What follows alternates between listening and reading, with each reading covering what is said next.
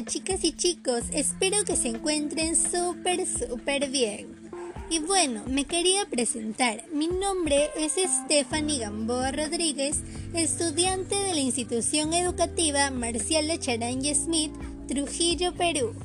Y bueno, hoy les quiero contar que este es mi programa que se llama Dialogamos sobre el medio ambiente con Stephanie. En este, nuestro primer episodio, hablaremos sobre las acciones que podemos realizar para disminuir los efectos de la contaminación del aire en la salud y el ambiente.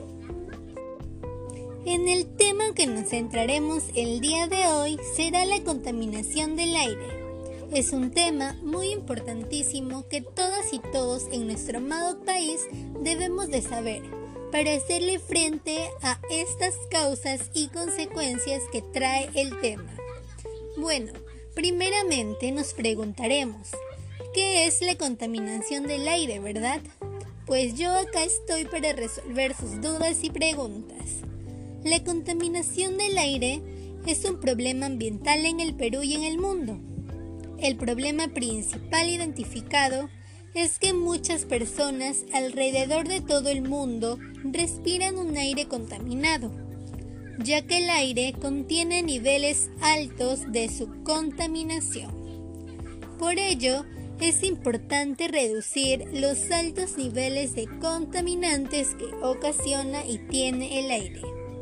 Bueno, les daremos unos datos a nivel nacional de nuestro amado Perú.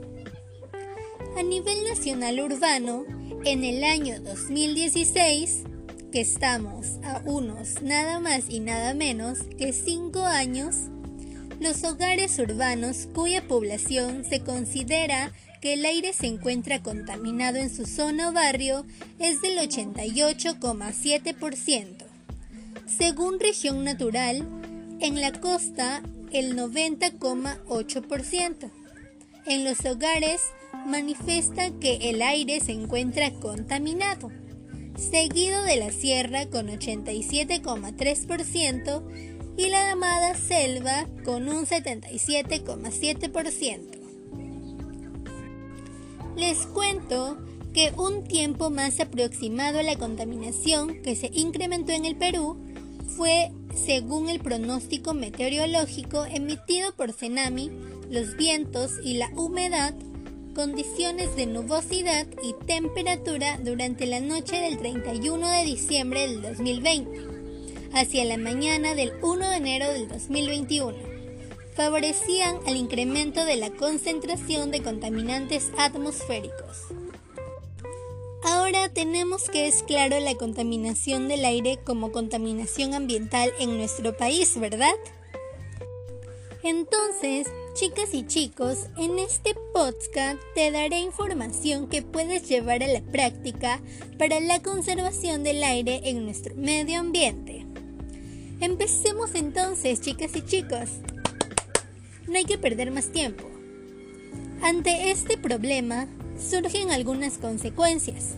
Sus principales causas son la ineficiencia de la energía en las viviendas, otra, la industria, los sectores de agricultura, el transporte, las centrales eléctricas de carbón, la arena, el polvo del desierto, la quema de desechos y la deforestación. ¿Por qué? Me dirán, ¿por qué Stephanie? ¿Por qué eso? Bueno, estas dañan el aire ya que contienen altos niveles de sustancias contaminadas y en consecuencia daña al planeta y a la salud de las personas, seres humanos, como también animalitos. Hay que ponernos también una mano al corazón por ellos. Bueno, ahora sí les voy a repetir el propósito que tengo en este podcast proponer acciones que podemos realizar para disminuir los efectos de la contaminación del aire en la salud y el ambiente. Vamos con todo. Para ello, aquí les presentaré las actividades propuestas para nuestro tema. Actividad número 1. Andar en bicicleta. Como ustedes saben, andar en bicicleta es una buena práctica, ya conocida, que no contamina la calidad del aire. Podemos optar por usarla cuando recorremos distancias no tan largas o en horas de tráfico. Además, es beneficiosa para nuestra condición de salud, ya sea física y mental. Física porque ayuda a nuestro movimiento del cuerpo, a la activación, y mental porque nos ayuda también a desestresarnos. Bueno, número 2. Nunca quemes basura, ya que al hacerlo se liberan sustancias venenosas al ambiente, como lo son el mercurio, plomo y otros metales pesados. Lo que podemos hacer en este caso es usar las tres R's. ¿Ya se olvidaron que son las tres R's? Bueno, aquí estamos para hacerles recordar. Reducir, reciclar y reutilizar con nuestros productos sólidos en casa. Oh, quédense quietecitos. Miren, tenemos un dato importantísimo para todas ustedes, que lo deben de saber. Chicas y chicos, se dice que según una investigación en la Agencia de Protección de los Estados Unidos, la contaminación interior es a menudo entre 2 y 5 veces más grande que la exterior. Esto refiriéndose a la calidad del aire dentro de casa.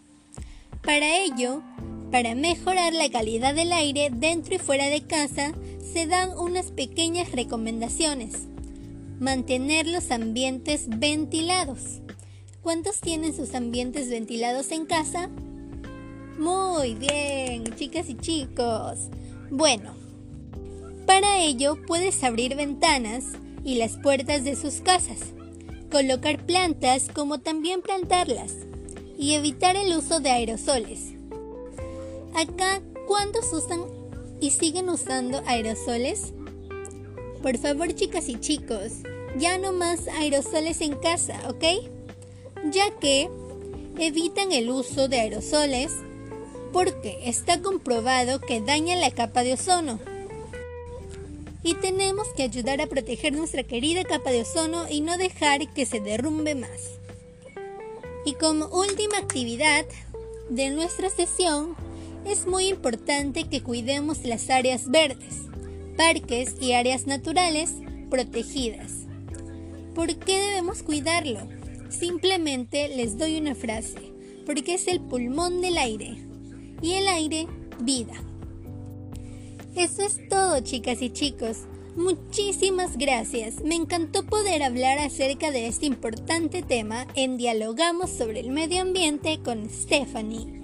Me pueden comentar sus opiniones, mis queridos oyentes y que me cuentes cómo llevas a cabo las acciones que te presenté. No olvides tener tu minuto ecológico en casita. Recuerda que todas y todos podemos contribuir a un cambio. Como ves, todo empieza con el movimiento, con un gesto. No basta saber lo que ocurre, sino que es necesario observar, pensar y actuar. Difunde este mensaje a tu alrededor y multiplica el club de las personas aptas y amantes de la naturaleza. Es nuestra mejor inversión de el futuro. Recuérdalo siempre, mis queridos oyentes. Hasta luego y hasta un próximo episodio de Dialogamos sobre el medio ambiente con Stephanie.